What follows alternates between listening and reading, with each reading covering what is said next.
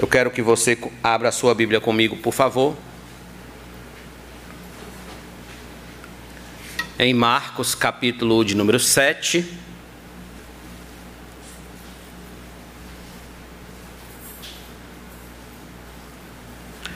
Nós vamos ler, perdão, dos versos de número 20 ao 23.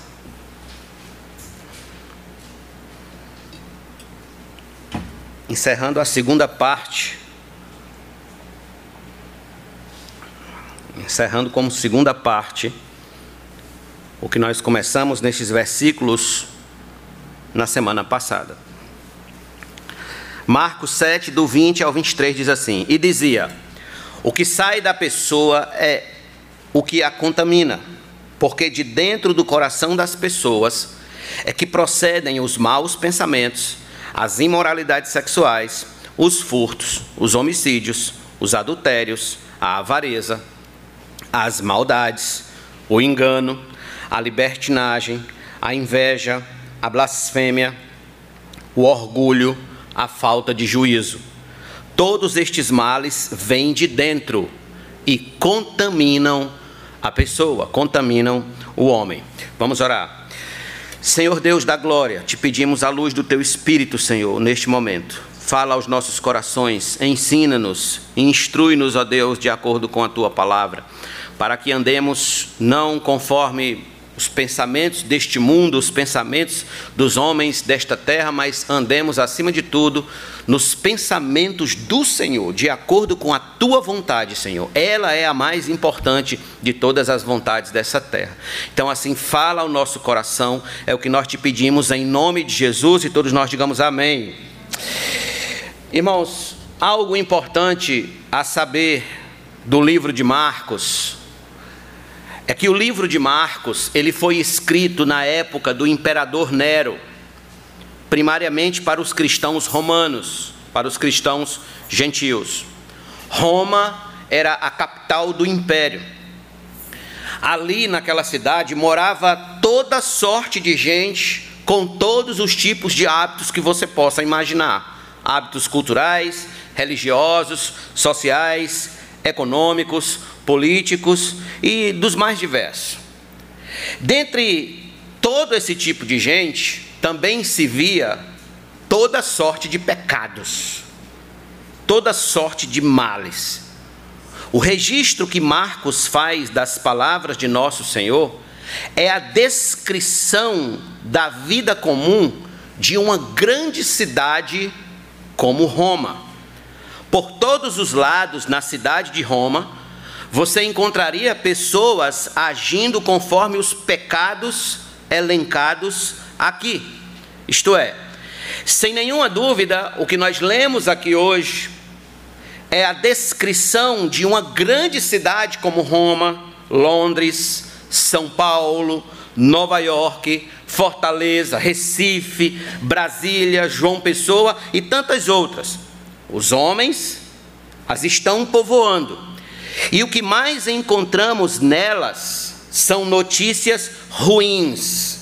Abra o jornal de hoje, por exemplo, e você vai encontrar esses pecados nas páginas dos jornais de hoje: maus pensamentos, imoralidades sexuais, homicídios, furtos, adultérios, avareza, e por aí se vai.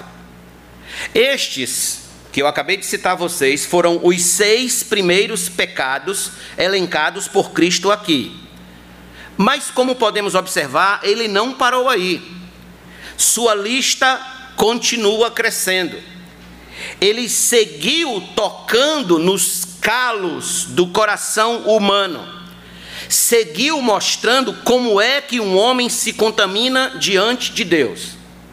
Então, nós já vimos seis desses pecados imoralidade sexual, maus pensamentos, imoralidade sexual, homicídios, furtos, adultérios e avareza.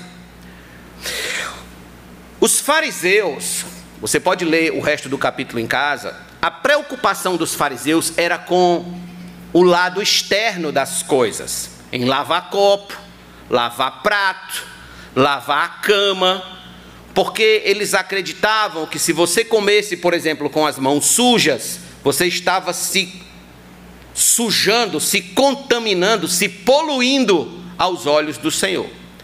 Eles eram muito espertos para lidar com essas questões externas. Porém, nosso Senhor aponta para o real problema do homem, o coração. O coração. Porque Deus não vê como vê o homem, disse o Senhor a Samuel. O homem vê o exterior. Vocês estão me vendo aqui, é o exterior. Porém, o Senhor vê o coração. Os fariseus, eles se preocupavam com o exterior, mas o Senhor estava vendo o coração deles. E o que o Senhor estava vendo dentro deles está descrito exatamente aqui. Já falamos até o sexto dos pecados. Hoje nós queremos seguir a partir do sétimo, do sétimo em diante. E nós precisamos fazer isso, irmãos, para o nosso próprio bem. Para o nosso próprio bem. Nós precisamos tratar com textos como esse nas Escrituras para examinar o nosso coração, para saber como está o nosso coração diante de Deus. Esse texto bíblico que a gente acabou de ler, na verdade, é um diagnóstico de como está o nosso coração diante de Deus. Então Jesus continua falando no versículo 22. Então anote aí. Em sétimo lugar, versículo 22, Jesus fala sobre as maldades. Ou outra tradução diz malícia. Maldades ou malícia. Observe, esse termo no grego é poneria ou poneria. Ele reflete perversidade, ou seja, aquela pessoa que gosta de agir com maldade contra as outras, mesmo sem motivo. Ela gosta de agir com maldade. Não sei se já falei para vocês aqui, mas houve um caso nos Estados Unidos de três jovens que resolveram matar alguém. Então eles escolheram aleatoriamente um, um outro jovem e um adolescente então eles planejaram tudo, eles montaram tudo para matar aquele jovem, mataram o jovem e depois jogaram o corpo do jovem num canal. E quando eles foram presos, o juiz fez a, a seguinte pergunta: Por que vocês mataram este jovem? Por quê? E eles responderam: Porque a gente quis. porque a gente quis.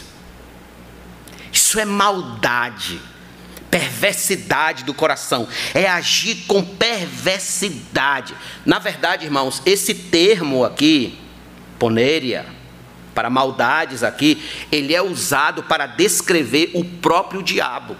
Quando a Bíblia o chama de maligno, a Bíblia está dizendo que ele é o poneros, maligno, cheio de perversidade cheio de maldade contra as criaturas de Deus e contra o próprio Deus. Por exemplo, quando a gente lê o livro de Jó, a gente vê como ele usou de malícia, de maldade, de perversidade com o servo de Deus para feri-lo.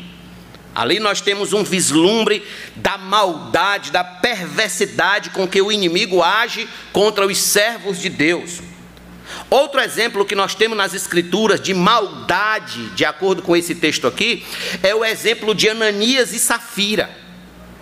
Como Satanás encheu o coração deles de malícia, de perversidade, de maldade contra a igreja por causa de uma oferta.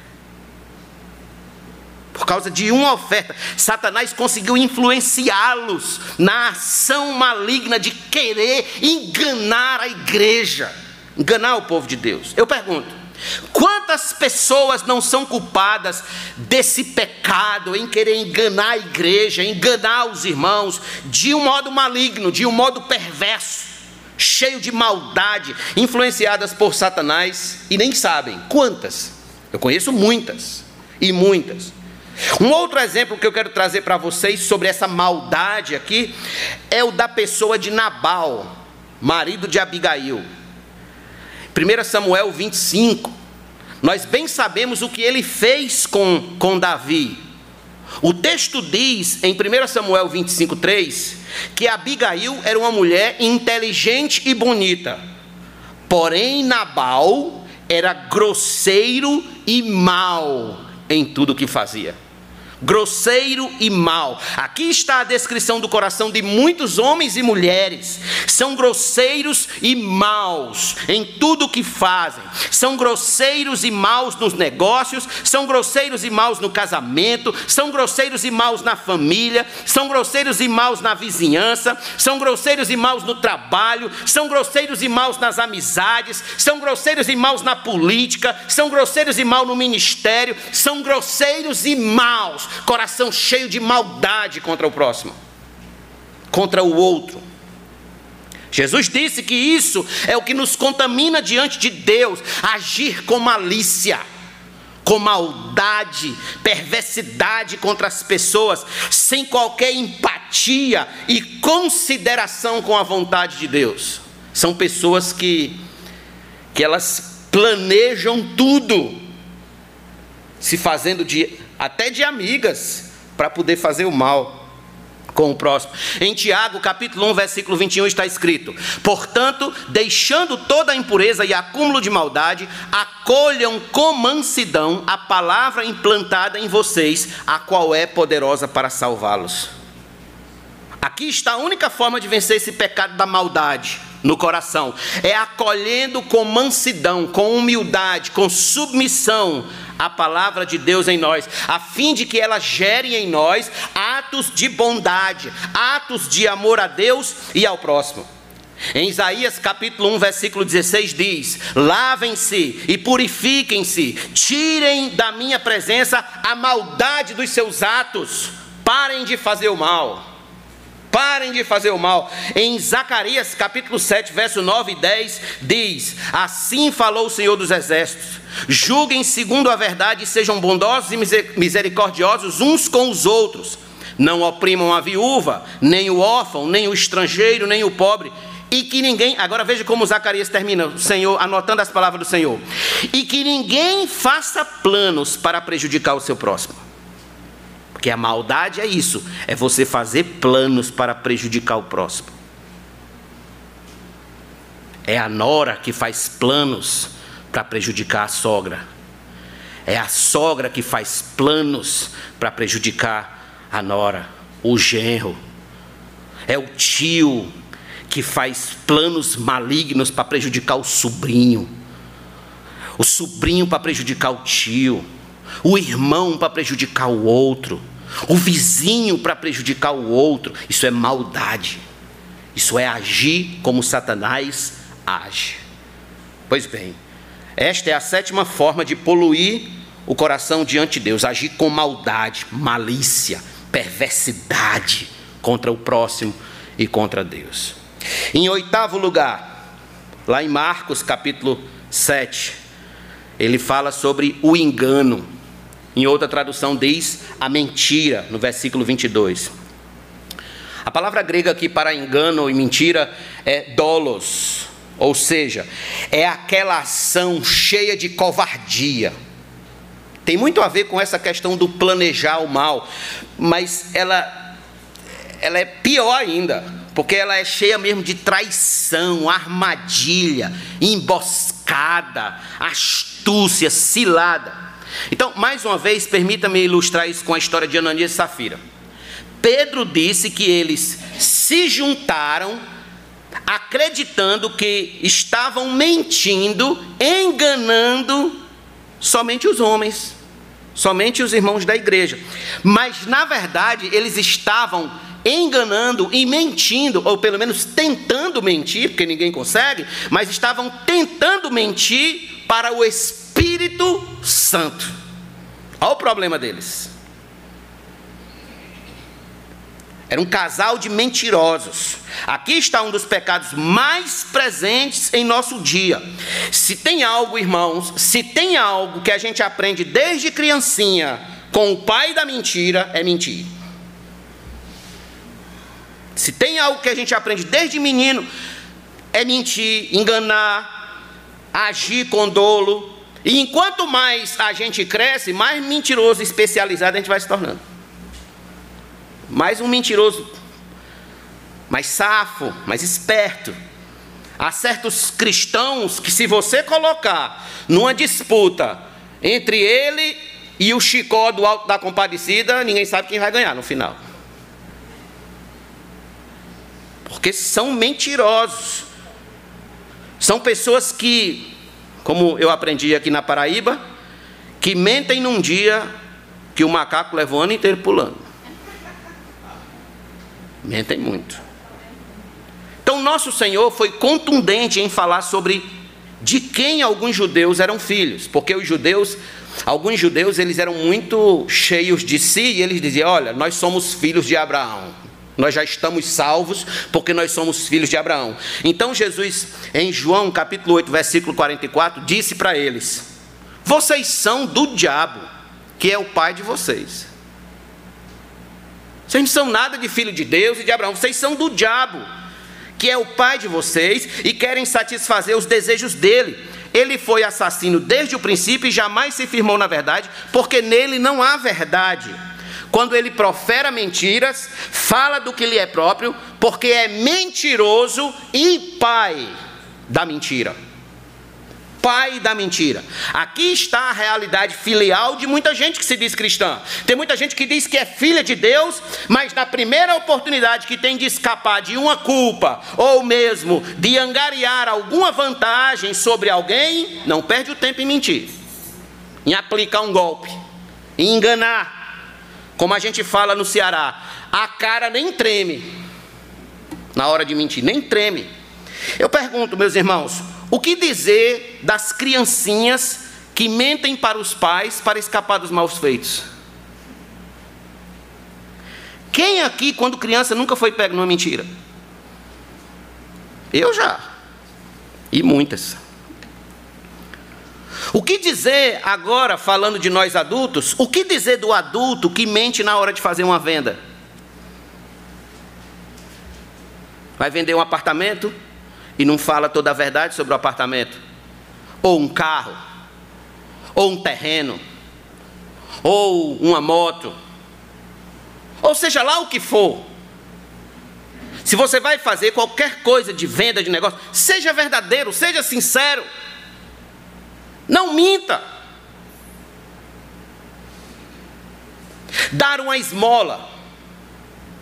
Tenho não, meu senhor. Passe depois com o bolso cheio de dinheiro. Fazer uma prova, ficar colando na prova, colar na prova é mentira. É uma prova mentirosa. Devolver o troco. Não devolve o troco certo, devolve o troco só um pedaço. Dizer que já leu a Bíblia toda só para impressionar os irmãos da igreja.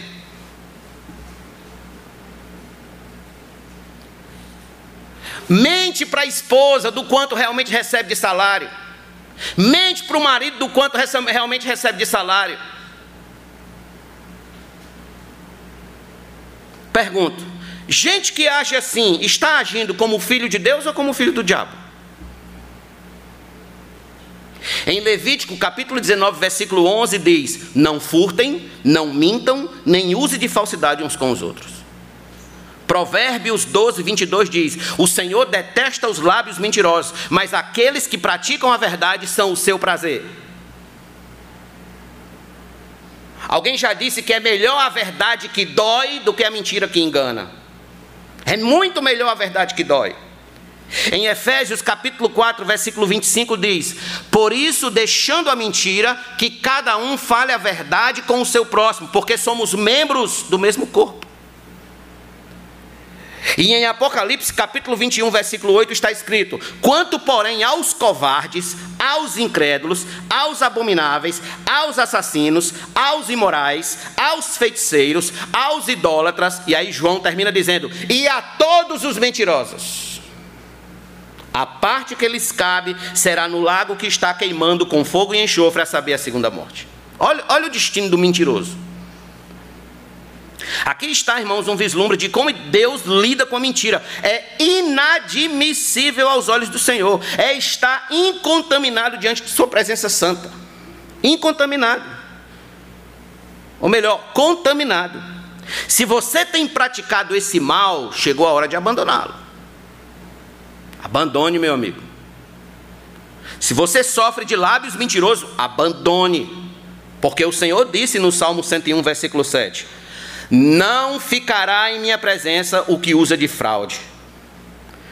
O que fala mentiras não permanecerá diante dos meus olhos. Então, esse é o oitavo pecado que nos contamina diante de Deus. Em nono lugar, versículo 22, a libertinagem, ou como outra tradução diz, a lascívia. Libertinagem ou lascívia. Preste atenção. Por trás dessa palavra está toda a ideia de indecência e devassidão. É a pessoa que vive além de toda e qualquer restrição moral e social. São aquelas pessoas imorais, de baixo calão mesmo. Aquele gente de, de uma linguagem baixa, de uma linguagem suja, torpe, imunda, fétida. Esse pecado ele está bem ligado à imoralidade sexual mas ele não se resume apenas à imoralidade sexual. Ele se expande em piadas imorais, músicas imorais indecentes, filmes pornográficos, roupas sensuais, tanto homens quanto mulheres, isso é lascívia, linguagem obscena, comportamento indecoroso, farras, bebedeiras, carnavais, tudo está aqui dentro desse pecado da libertinagem. Em Gálatas 5,19, o apóstolo Paulo disse: Ora, as obras da carne são conhecidas e são imoralidade sexual, impureza, e a terceira ele diz: libertinagem. Irmãos, há nos dias atuais uma promoção muito grande do pecado de libertinagem de lascívia, de libertinagem, por meio da música. Eu tinha até anotado o nome de alguns cantores aqui, mas eu fiz questão de apagar que eles não merecem nem ser citados hoje à noite. Gente que é verdadeiro instrumento de Satanás nas mãos do diabo para difundir essa mentalidade de que tudo é permitido e deve ser experimentado sem recato toda sorte de imoralidade sexual, de sujeira, de imundície. Recentemente a gente teve aqui no Nordeste um evento chamado de A Farofa de Fulana, que reuniu inúmeros artistas seculares com o propósito de praticarem a libertinagem em seu mais alto grau, o seu grau máximo. Acho que é a doença mais simples que eles saíram de lá com elas foi HIV. Então, esse é o mundo que a gente está vivendo. Onde a libertinagem, a lascívia, ela ganha destaque cada vez maior. Onde músicas imorais, gente sem pudor, personagens indecentes ganham espaço na grande mídia. Enquanto isso, a mensagem cristã, ela é cada vez mais escanteada. O tema da santidade é cada vez mais desprezado. A vida piedosa é cada vez mais um assunto de velhos, como dizem. Isso é coisa de velho.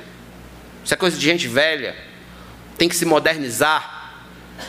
Aí alguns pastores irresponsáveis para entrar na onda entra nessas práticas libertinas e lascivas, começam a vir para o culto com as calças arrochadas, marcando tudo, camisinha, camisa acochada, uma camisa bem arrochadinha no corpo para mostrar os músculos, para ficar aparecendo no púlpito para os irmãos e para as irmãs. Irresponsáveis, gente libertina, lasciva Pergunto: como vocês acreditam, irmãos, que Deus reagirá a esta geração libertina e imoral, perversa? Como vocês acham que Deus vai reagir a tudo isso? Em Romanos capítulo 2, versículo 5, Paulo diz: Mas por ser teimoso e ter um coração impenitente, você acumula contra si mesmo ira para o dia da ira e da revelação do justo juiz de Deus. Todo esse tipo de gente que vive na imoralidade está acumulando sobre suas cabeças ira, a ira de Deus. É isso que essa geração está fazendo. Um dia Deus vindicará a sua santidade. Então sua ira será despejada contra este mundo, desbaratando, destruindo toda sorte de impureza e lascívia. Deus um dia se vingará desse tipo de gente, desse tipo de comportamento, desse tipo de pecado. Abra sua Bíblia comigo, aliás, melhor, olha aí no, no telão, um texto que eu quero ler com vocês aqui na segunda carta de Pedro, capítulo número 2, verso número 4, que diz assim: Pois Deus não poupou anjos quando pecaram, mas lançando-os no inferno, prendeu os concorrentes de escuridão, reservando-os para o juízo. E ele não poupou o mundo antigo, mas preservou Noé, pregador da justiça, e mais sete pessoas quando fez vir o dilúvio sobre o mundo de ímpios e reduzindo as cinzas as cidades de Sodoma e Gomorra, condenou as ruínas completa, tendo-as posto como exemplo do que viria a acontecer com os que vivessem impiamente. Mas livrou o justo Ló, que ficava aflito. Olha como era que Jó ficava: aflito com a conduta libertina daqueles insubordinados. Porque esse homem justo pelo que via e ouvia ao morar entre eles, atormentava a sua alma justa, dia após dia, por causa das obras iníquas que aqueles praticavam. Assim o Senhor sabe livrar da provação os piedosos e manter os injustos sob castigo para o dia do juízo, especialmente aqueles que, seguindo a carne, andam em desejos impuros e desprezam qualquer autoridade. Atrevidos, arrogantes, não temem difamar os gloriosos seres celestiais. O cristão, ele é alguém como Ló. Ele aflige a sua alma por estar vivendo nesse mundo tão libertino, tão caído, tão imoral. Isso dói dentro dele saber que a santidade de Deus está sendo afrontada que a santidade de Deus está sendo insultada diariamente na TV, nos rádios, nas redes sociais. Isso dói, sangra o coração do crente verdadeiro. Aí eu pergunto a vocês: quando nas redes sociais você é exposto a mulheres seminuas, a homens seminus, eu pergunto, você se indigna, se ira com tantos comportamentos libertinos? Sua alma se angustia com isso? Seu coração treme de ira por aquilo está afrontando diariamente a santidade de Deus? Esse é um grande teste para saber se somos cristãos. Como lidamos com a libertinagem desse mundo? De que modo lidamos com a libertinagem desse mundo? Nós vivemos em uma região do país muito quente. Muito quente. A tendência das mulheres aqui, em, em sua maioria, é andar o quê? Seminua. Seminua pelas ruas. Isso é libertinagem, isso é lascívia. Isso tem nada a ver com conforto de roupa, nem nada disso. É libertinagem. E perigoso. Irmãos, como cristão, aliás, ao cristão verdadeiro, ao cristão genuíno, é normal que ele se atormente, que ele se entristeça com tudo isso que está aí fora, com a imoralidade em nossa volta. Por outro lado, como nós acabamos de ver aqui, se Deus não poupou anjos, que ele fará com tais pessoas? Deus não poupou anjos.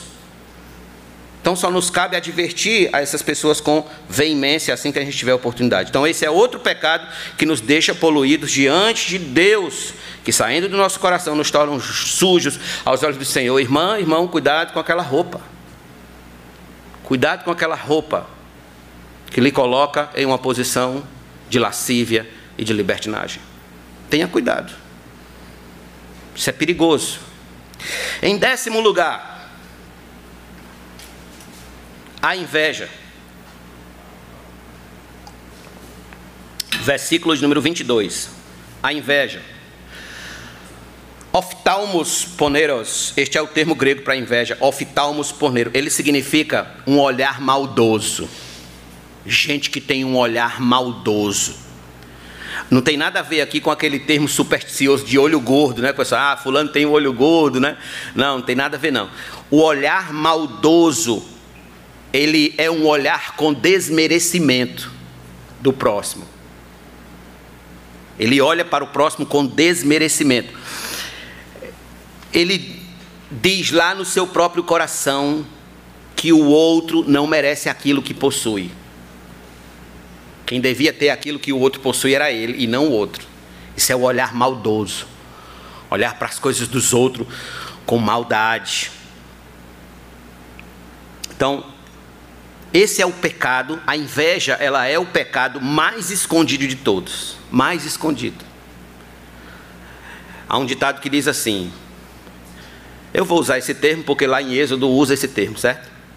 Mas lá, mas há um ditado que diz assim: Piolho e inveja. Quem tem, não diz que tem.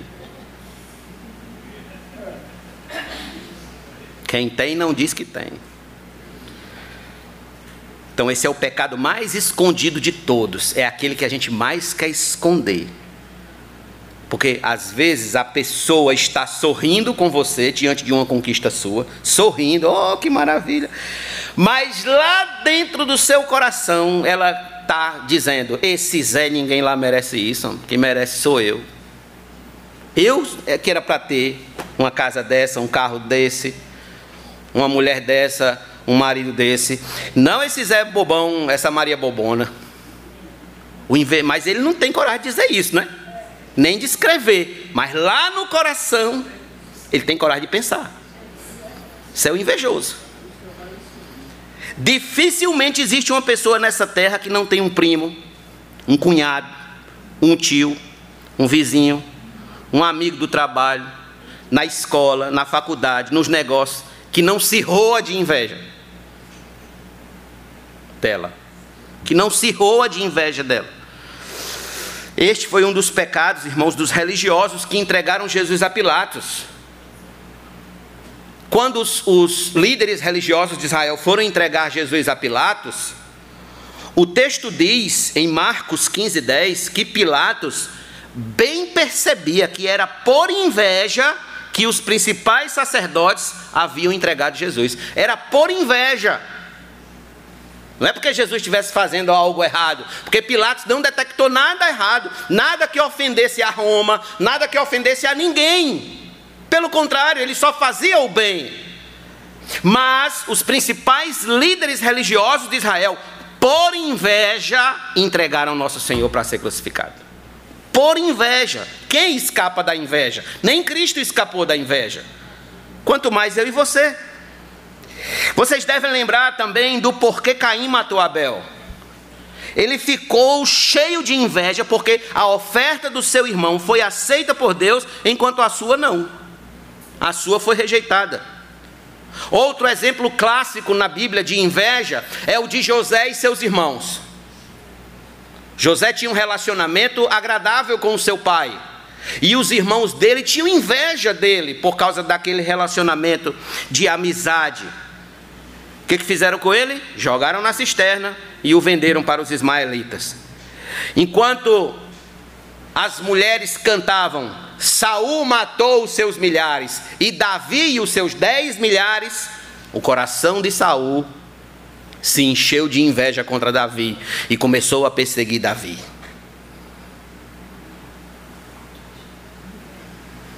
Meu amigo, tenha cuidado com o invejoso. Preste atenção nisso aqui. Tenha cuidado com o invejoso. Ele não quer o seu bem. Sabe qual é a única notícia que o invejoso quer de fato e de verdade receber de você? É que você caiu, é que você está mal, é que você está ferrado. essa é a única notícia que realmente alegraria o coração do invejoso a receber a seu respeito. Que você está ferrado. Você está mal. Então, aqui vai um conselho. Um conselho de coach. Evite estar contando a sua vida para todas as pessoas. Seus planos, seus sonhos. Não é porque as palavras e a, o olhar das pessoas têm poder. Não é nada disso. Não é nada dessa bobagem, essa babaquice que diz. Ah, porque a pessoa vai dizer que. Não, na, a única palavra que tem poder de criar alguma coisa é a palavra de Deus. A palavra do homem não tem poder nenhum. Mas evite. Evite estar contando toda a sua vida, contando tudo da sua história. Tem gente que não pode entrar no Uber que conta a vida todinha no Uber. Para o motorista do Uber. Se ele pegar 10 Uber no dia, os Uber tudo sabe da vida dela, porque ela passou o dia todo contando a vida para os Uber. Então evite, tenha cuidado que tem na sua casa, no seu trabalho. Não precisa estar contando para ninguém, porque o invejoso é perigoso. Lembrem do pecado que nós falamos aqui sobre as maldades. Tem pessoas que catam informações a seu respeito só para usar contra você lá na frente. Por pura inveja. Pura inveja. Ao mesmo tempo, eu quero dizer a você o seguinte: se você tem detectado esse sentimento no seu coração, lute contra ele. Fuja dele. Ore, peça ao Senhor que retire isso de você, que arranque isso de você. E que ensine você a alegrar-se com quem se alegra e a chorar com quem chora. Alegrar-se com quem se alegra. É assim que o crente se comporta. Provérbios 14, 30 diz: O ânimo sereno é a vida do corpo, mas a inveja é a podridão dos ossos. Tiago 3,16 diz: Pois onde há inveja e rivalidade, aí há confusão e toda espécie de coisas ruins. Na primeira carta de Pedro, capítulo 2, versículo 1 diz: Portanto, abandonem toda maldade, todo engano, toda hipocrisia e inveja, bem como todo tipo de maledicência. Então, se você detecta esse pecado no seu coração, se durante essa semana você sentir uma pontinha de inveja de alguém, lute contra isso. Peça a Deus que tire de você. Conta-se a história de um homem que foi no barbeiro. E o barbeiro era aqueles homem muito invejoso. Aqueles homem muito invejoso, que tudo ele, tudo que era dos outros ele depreciava, tudo ele diminuía, tudo ele botava para baixo. E o homem foi lá no barbeiro e cortando o cabelo e tal. E o homem então disse: Você sabia, Fulano, eu vou fazer uma viagem internacional. Internacional? Vai fazer uma viagem? Ah, meu amigo, você não vai conseguir não. Não é assim não que se faz uma viagem internacional, não. Disse, é, mas eu vou, inclusive já estou com as passagens tudo compradas, já está tudo certo. E é, e está tudo comprado. É, e para onde é que tu vai? Disse, eu vou para a Itália. Ah, Itália, Itália. Vai logo para a Itália, um país daquele, um país sem, sem graça daquele como a Itália. Disse, é, mas eu já estou já com as passagens compradas para a Itália, então. E com qual empresa que tu vai? Disse, eu vou com, com a Latam. A Latam tá doida, a Latam, tu vendo os aviões caindo direto, o homem não vai não, a Latam é só caindo o avião. É, mas eu, eu vou, já está comprando as passagens na Latam e e qual é a cidade que tu vai? Não, eu vou para Roma. Roma? Ah, meu amigo, Roma é uma cidade muito feia. Quando você descer, você vai ver como Roma não é essas coisas que tudo se diz por aí. E, e tu vai ficar em que lá? Não, eu vou ficar no hotel. Qual hotel? Houston. No Houston? Oxe, aquele hotel é um padieiro, aquele não serve para ficar, não. Homem, pare com isso. O que é que tu vai ver lá em Roma? Eu disse, rapaz, e aproveitando já que eu estou em Roma, eu vou ver se eu consigo falar com o Papa. Ah, com o Papa você não consegue, não. Com o Papa, meu amigo, nem nem tente, nem invente que você não vai conseguir falar com o Papa, não. Sei que terminou de fazer o corte se mandou. Passaram alguns meses, lá se vem aquele cliente de novo no barbeiro. E o barbeiro então já recebe ele com aquele ar, né, de quem vai dizer assim: só vou ouvir desgraça. Então perguntou: e aí, foi a Roma? Fui, fui a Roma. E como foi a viagem? Foi muito boa. E o Papa, conseguiu ver o Papa? Rapaz, eu não consegui, foi, deu certo, porque no dia que eu cheguei, que eu fui a Roma, o Papa estava fazendo uma audiência pública e eu consegui falar com, com o Papa e até peguei na mão dele, e foi, foi, pegou na minha mão, e depois o Papa botou a mão na minha cabeça e disse algumas coisas. E o que foi que o Papa disse? O Papa botou a mão na minha cabeça e disse: Meu filho, meu filho, quem foi que cortou esse cabelo tão mal, meu filho?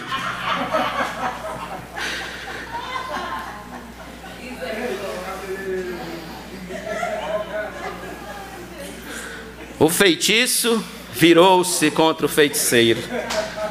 Então tenha cuidado com a inveja. Ela é outro vírus que nos contamina diante do Deus Todo-Poderoso. Em 11 lugar, em 11, 11 lugar, número 11, o outro pecado é a blasfêmia. Versículo 22, a blasfêmia. A blasfêmia ela tem a característica de se levantar contra Deus em palavras e em atos depreciativos. A blasfêmia, ela atenta diretamente contra a santa honra de Deus. Os próprios fariseus, eles foram culpados disso, vocês lembram? Eles blasfemaram contra o Espírito Santo. Eles disseram que a obra de Jesus era a obra do diabo, era o diabo que estava fazendo. E Jesus disse: Todos os pecados são perdoados na face da terra, mas há um pecado que não há perdão é a blasfêmia contra o Espírito Santo. E eles se fizeram culpados disso. No Antigo Testamento, irmãos, há inúmeros e inúmeros casos de blasfêmia contra Deus, tanto em palavras quanto atos. Veja comigo, por favor, aqui em Levítico 24, eu acho que vai aparecer na tela aí, em Levítico 24, nós vamos ler aqui do verso de número 10 a 16, que diz assim: Havia entre os filhos de Israel o filho de uma israelita cujo pai era um egípcio. O filho dessa israelita e certo homem israelita brigaram no arraial. Então o filho da mulher israelita blasfemou contra o nome do Senhor e o amaldiçoou. Por isso levaram a Moisés. O nome da mãe dele era Selomite, filha de Dibri da tribo de Dan, e o levaram à prisão, até que o Senhor lhes declarasse o que deviam fazer. O Senhor disse a Moisés: Leve o homem que blasfemou, olha como é que Deus trata, viu? responsabilizando. Leve o homem que blasfemou, e todos os que ouviram porão as mãos sobre a cabeça dele, e toda a congregação o apedrejará.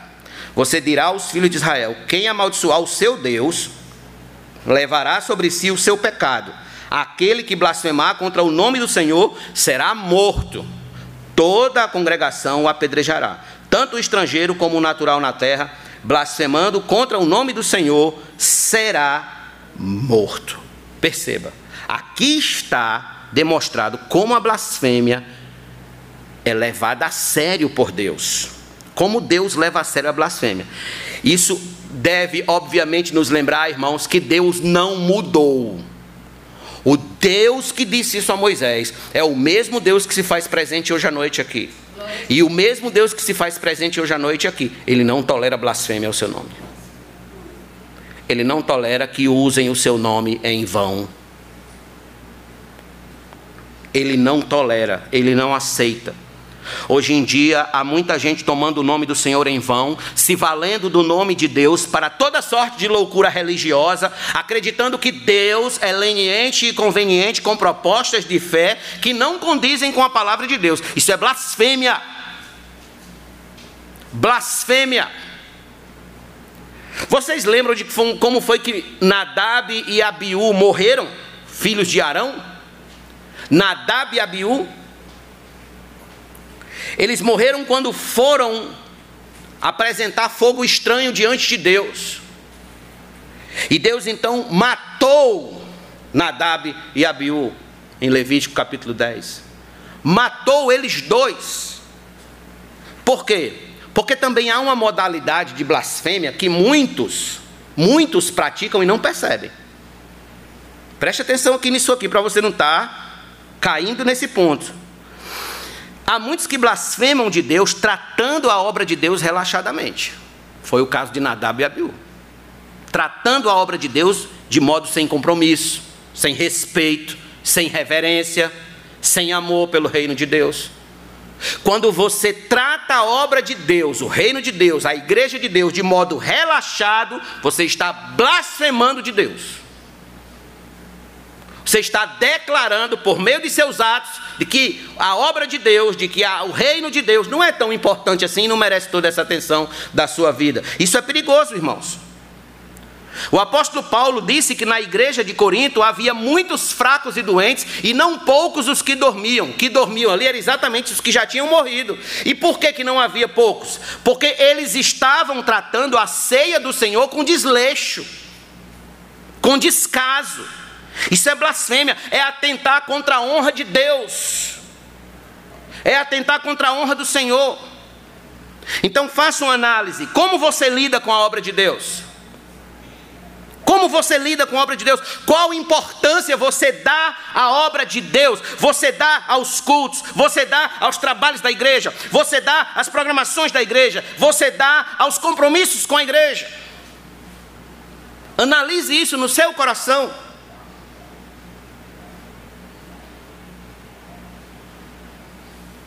Aqui está mais um pecado do nosso coração que nos contamina diante do Senhor. A blasfêmia é obra de Satanás. E que em nós, meus irmãos, eu peço a Deus que em nós, em cada um de nós, não se ache esse espírito maligno de blasfêmia. Em décimo segundo lugar, pecado de número 12, o orgulho. O orgulho. Versículo número 22. Preste atenção. Se eu tivesse de escolher apenas um de todos esses pecados para falar, o orgulho com certeza seria o escolhido. O orgulho. Porque ele foi o responsável, desde o céu por toda a desgraça que existe no mundo. Ele foi o responsável pela queda de Satanás quando este, cheio de si, quis tomar o lugar de Deus no céu, querendo ser maior do que Deus. Foi exatamente neste ponto onde o homem caiu também, em querer ser igual a Deus. Satanás jogou esse desejo no coração do homem de querer ser como Deus. Então, tomado por essa ideia orgulhosa, ele comeu do fruto e caiu. Coma e você será como Deus. E tudo que o homem quis foi ser como Deus. Irmãos, nosso Senhor sabia que estava lidando com pessoas orgulhosas, soberbas, arrogantes, com o coração altamente contaminado de altivez. Os fariseus eram a expressão máxima da soberba religiosa. Da soberba religiosa. Tenha cuidado, não existe só. Quando a gente pensa assim em pessoas orgulhosas, pessoas soberbas, a gente só imagina as pessoas ricas. Mas tenha cuidado. Não é assim que a coisa funciona, somente. Há crentes que são orgulhosos, são soberbos. Há crentes que são soberbos, são orgulhosos. Lucas registra que um fariseu, ele orava de si para si mesmo, dizendo: Ó oh Deus, graças te dou porque não sou como os demais homens, roubadores, injustos e adultos, nem ainda como este publicano, tinha um publicano perto dele. Jejuo duas vezes por semana e dou o dízimo de tudo o que ganho. Olha a oração dele. Ele orava se comparando com o outro, se achando melhor do que o outro, rebaixando o outro, menosprezando o outro, tratando o outro como gente pequena, gente de segunda classe. Sua oração não passava de quê? Soberba religiosa. Soberba espiritual. Deus não ouve soberbos. Deus não ouve a oração de soberbos. E eu digo a vocês, infelizmente, aqui está um pecado que todos nós caímos. Em um instante ou outro da vida, estamos no sentido melhor do que os outros. Estando no sentido melhor do que os outros a gente deixa de olhar para os nossos pecados e a gente começa a fazer o que o fariseu fez com o publicano. Não sou como ele, ó. não sou roubador, não sou injusto, não sou assim, não faço assim, não faço isso, não faço aquilo. E a gente começa a apontar para os defeitos alheios e esquece dos nossos. Uma pesquisa realizada numa revista americana de psicologia analisou, de um modo geral, que os homens têm uma opinião sobre si muito elevada. E na pesquisa diz assim: 85% do público entrevistado se veem acima da média. Como é que as pessoas se veem? Não, eu sou acima da média. Sou melhor que todo mundo. Perguntado sobre ser um bom amigo, 60% responderam que são bons amigos para os outros. E quando foi perguntado aos homens sobre o porte atlético, os mais fortes, 60% consideraram-se acima da média sendo 6% abaixo da média. O que significa essa pesquisa? Uma visão elevada que a gente tem da gente mesmo, de nós mesmos. Nós sempre pensamos de nós. É como disse aquele jogador Cristiano Ronaldo numa entrevista, que ele disse: Eu sou o melhor. Eu sou o melhor. Posso até não ser para os outros, mas para mim eu sou o melhor. Acho que você já viu essa entrevista nas redes sociais. Eu sou o melhor. Aliás, esta é a mensagem dos coaches, né?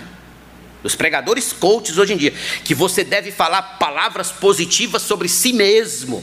Assim que acorda e assim que você vai dormir, você deve dizer: Eu sou o melhor do mundo, eu sou o melhor da existência, eu sou o melhor da história. Esse meu dia vai ser o dia, o melhor de todos os dias. É assim que os coaches ensinam. Na verdade, irmãos, tudo isso é uma forma de explorar esse pecado incubado em nós, o orgulho. O orgulho. E isso é perigoso. Por quê? Porque nós não sabemos lidar com a glória sem nos ensoberbecer. A gente não sabe lidar com a glória sem se ensoberbecer. Chegando ao ponto, a gente, a gente já caiu no pecado de chegar ao ponto de se achar Deus. O que foi que os homens fizeram na Torre de Babel? Vamos construir uma torre que chegue ao céu. E ninguém mais vai poder com a gente. Aí Deus foi e confundiu a língua. Provérbios 16, 18. Vamos ver o que, é que a Bíblia fala dos soberbos. Antes da ruína vem a soberba, e o espírito orgulhoso precede a queda. Provérbios 18, 12. Antes da ruína, o coração humano se gaba, mas a humildade precede a honra. Provérbios 29, 23. O orgulho do ser humano o abaterá, mas o humilde de espírito obterá honra. Vá anotando. Isaías 2,17. A arrogância das pessoas será abatida, e a soberba humana será humilhada. Só o Senhor será exaltado naquele dia. Mateus 23, 12. Quem se exaltar será humilhado, e quem se humilhar será exaltado. Meus amigos, é por essa razão que Paulo diz que nós somos salvos pela graça e não pelas obras, para que ninguém se glorie, para que ninguém se, se orgulhe, se ensoberbeça e chegue na presença de Deus e diga o seguinte: é, o Senhor, o Senhor foi para a cruz, o Senhor morreu lá na cruz, mas se eu também não tivesse feito a minha parte, eu não estaria aqui. O que é isso? Soberba. É por isso que a gente não é salvo pelas nossas obras. Nossas obras não servem de nada, irmãos, para nos salvar. De nada, de nada, de nada.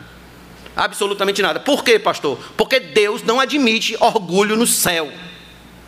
Deus não admite soberba no céu. É por isso que a salvação é pela graça. O que é a graça? Graça é um favor imerecido. Eu não mereço e ele me salva.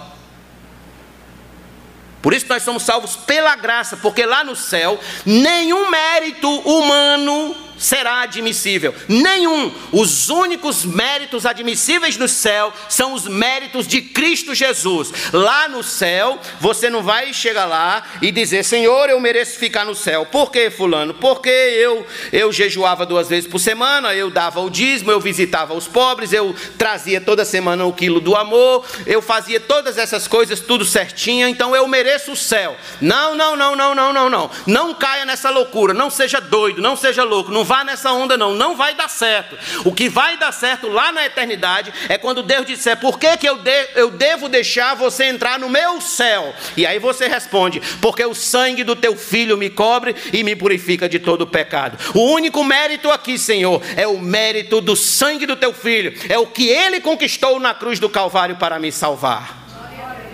Fora disso, não há salvação. Então aqui está um pecado terrível. Thomas Boston disse o seguinte: o orgulho é a própria imagem do diabo. Alan Redpath disse que o orgulho é a adoração idólatra de nós mesmos, a religião oficial do diabo. John Wesley dizia que todo orgulho, todo orgulho é idolatria. Todo orgulho é idolatria. O orgulho, irmãos, é o homem idolatrando a si mesmo é o homem no centro, é ele mesmo no centro. Esse é o grande perigo, é o que nos contamina. Vamos fazer um teste, ver o nosso grau de orgulho, orgulho de nós mesmos, de como a gente quer que a nossa imagem apareça para as pessoas. Quando você bate uma foto com várias pessoas, várias pessoas na mesma foto, e depois você vai conferir a fotografia, quem é a primeira imagem que você procura na foto?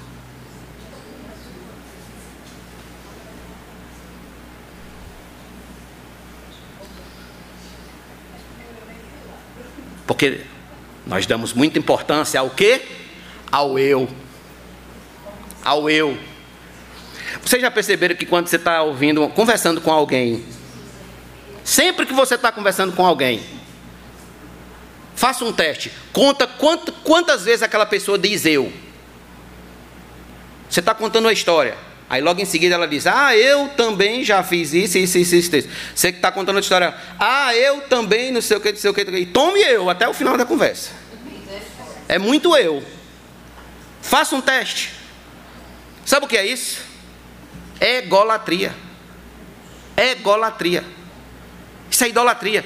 Isso é olhar para si mesmo e querer o tempo todo ser o centro das atenções, o centro das conversas.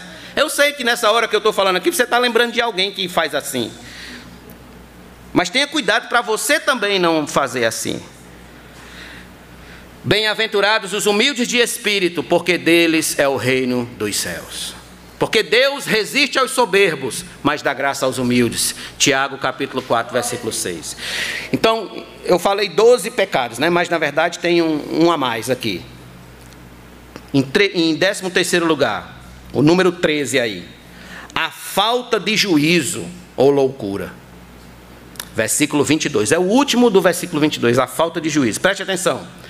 Essa aqui ela não se refere à insanidade mental, não é insanidade mental que a pessoa resolve lá no Juliano Moreira, mas a insensibilidade moral e espiritual do homem que não deseja e nem quer conhecer a Deus. Loucura aqui, falta de juízo, ele é o ateu, propriamente dito, o ateu, o ateu. É a essas pessoas que esse texto, esse, essa palavra aqui se refere. A falta de juízo, uma pessoa sem juízos. Então, homens como Voltaire, Nietzsche, Sartre, Hegel, Dawkins, Stephen Hawking e tantos outros, e tantos outros ateus são tratados pelas escrituras como gente sem juízo gente sem juízo. Por outro lado, irmãos, a gente deve perguntar: e os que se desviam do Evangelho são o quê? Gente sem juízo. Loucura.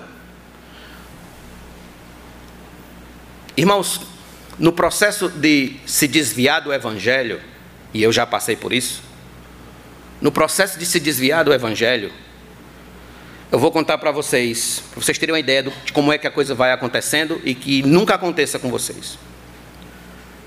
A sua mente vai se tornando turva para os valores de Deus. Você começa a ver os valores do mundo brilhantes, cintilantes, lindos, e as coisas de Deus como que apagadas, cinzentas, sem graça. É assim que vai acontecendo. Então você vai perdendo todo o bom siso, o bom juízo, o bom discernimento de diferir uma coisa da outra, de entender que aquilo ali é uma fantasia, é uma fantasia. É como alguém disse, quando você chega na Disney, alguém aqui já foi à Disney? Não? Ariano Suassuna é que diz, né? Ariano Suassuna é que diz que foi jantar na casa de um pessoal muito rico e o tempo e a mulher chegou para Ariano Suassuna e disse: "O senhor já foi para Disney?" E ele: "Não, nunca fui, não, senhora. Nunca. Você nunca foi para Disney? Você Ariano Suassuna nunca foi para Disney?" E ele disse: "Não, eu nunca fui para Disney não." E eu sei que o jantar rolando e o jantar rolando e mais à frente ela olhou para o marido e disse: "Ele ele já foi para Disney?" E aí o marido disse, não sei. Ele, né, ele, e Suassuna respondeu, não, eu nunca fui para Disney. Então Suassuna chegou à conclusão de que aquela mulher dividia as pessoas no mundo entre as que foram para Disney e as que não foram para Disney. Era assim que se resumia né, a vida daquela mulher, as que foram para Disney e as que não foram. Mas conta-se, eu também não fui para Disney, mas conta-se, então eu estou aí junto com Ariano Suassuna, né? É, estou empareado com ele. Junto, dizem que na entrada da Disney há um castelo muito bonito, muito bonito mesmo, muito bonito, mas não tem nada dentro. É oco. Não tem nada dentro daquele castelo. É só beleza, muito encanto, muita fantasia. Pronto. É assim que vai acontecendo no processo que você vai se afastando do Evangelho. Você vai vendo aquela fantasia como muito linda, mas não tem nada dentro, é vazio. E os valores de Deus, você vai vendo como prejudiciais a você, quando na verdade são os valores de Deus que importam, que é o que dá vida. Então, meus irmãos, lembrem do filho pródigo. Alexandre e Demas, Saul, Absalão, Judas Iscariotes, pessoas sem juízo, sem sensibilidade para os valores de Deus. Não vou me deter muito neste ponto não, mas porque ele é autoexplicativo, mas é bom frisar que se afastar do Senhor é loucura total. O marido que se afasta do Senhor é um louco, a mulher que se afasta do Senhor é um louco, o filho que se afasta do Senhor é um louco, a, o, o pai que se afasta de Deus é um louco, a mãe que se afasta de Deus é um louco.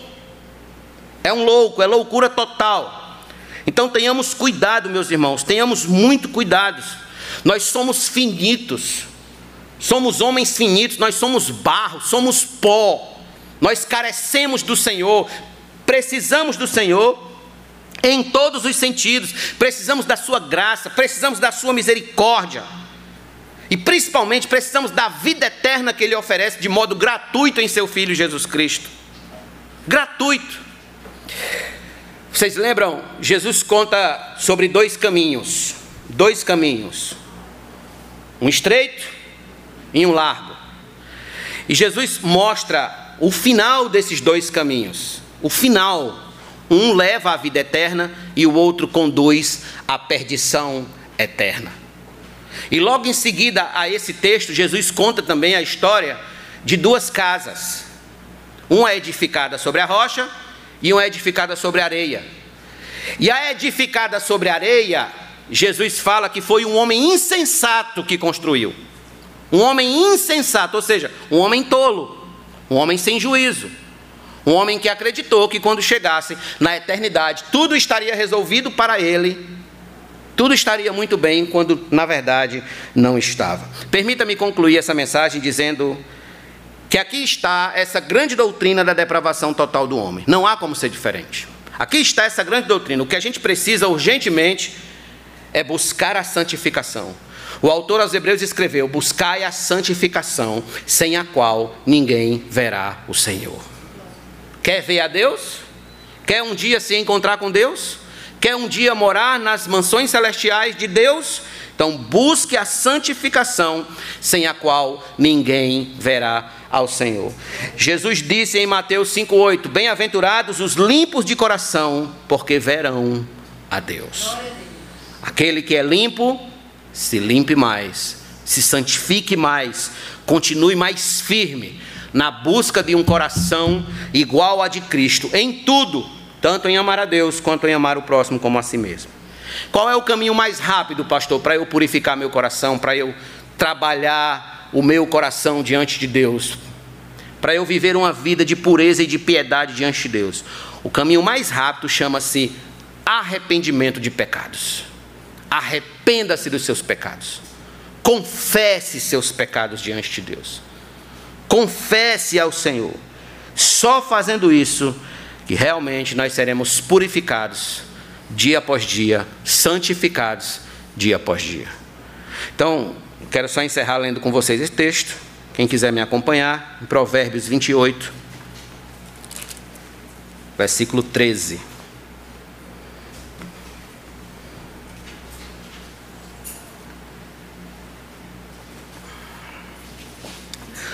Provérbios 28, 13.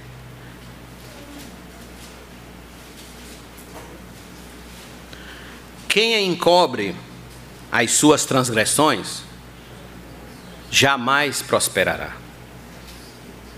Mas o que as confessa e abandona e deixa, alcançará a misericórdia. Que coisa gloriosa, irmãos saber que ainda há misericórdia, que as portas da misericórdia ainda não se fecharam. Guarde esse texto no seu coração.